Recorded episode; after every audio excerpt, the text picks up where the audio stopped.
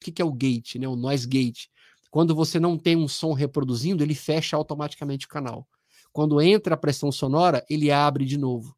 Então você imagina você mixando, por exemplo, uma num culto ou numa palestra ou algo do tipo, uma bancada com várias pessoas falando ao mesmo tempo, quatro, cinco, seis microfones.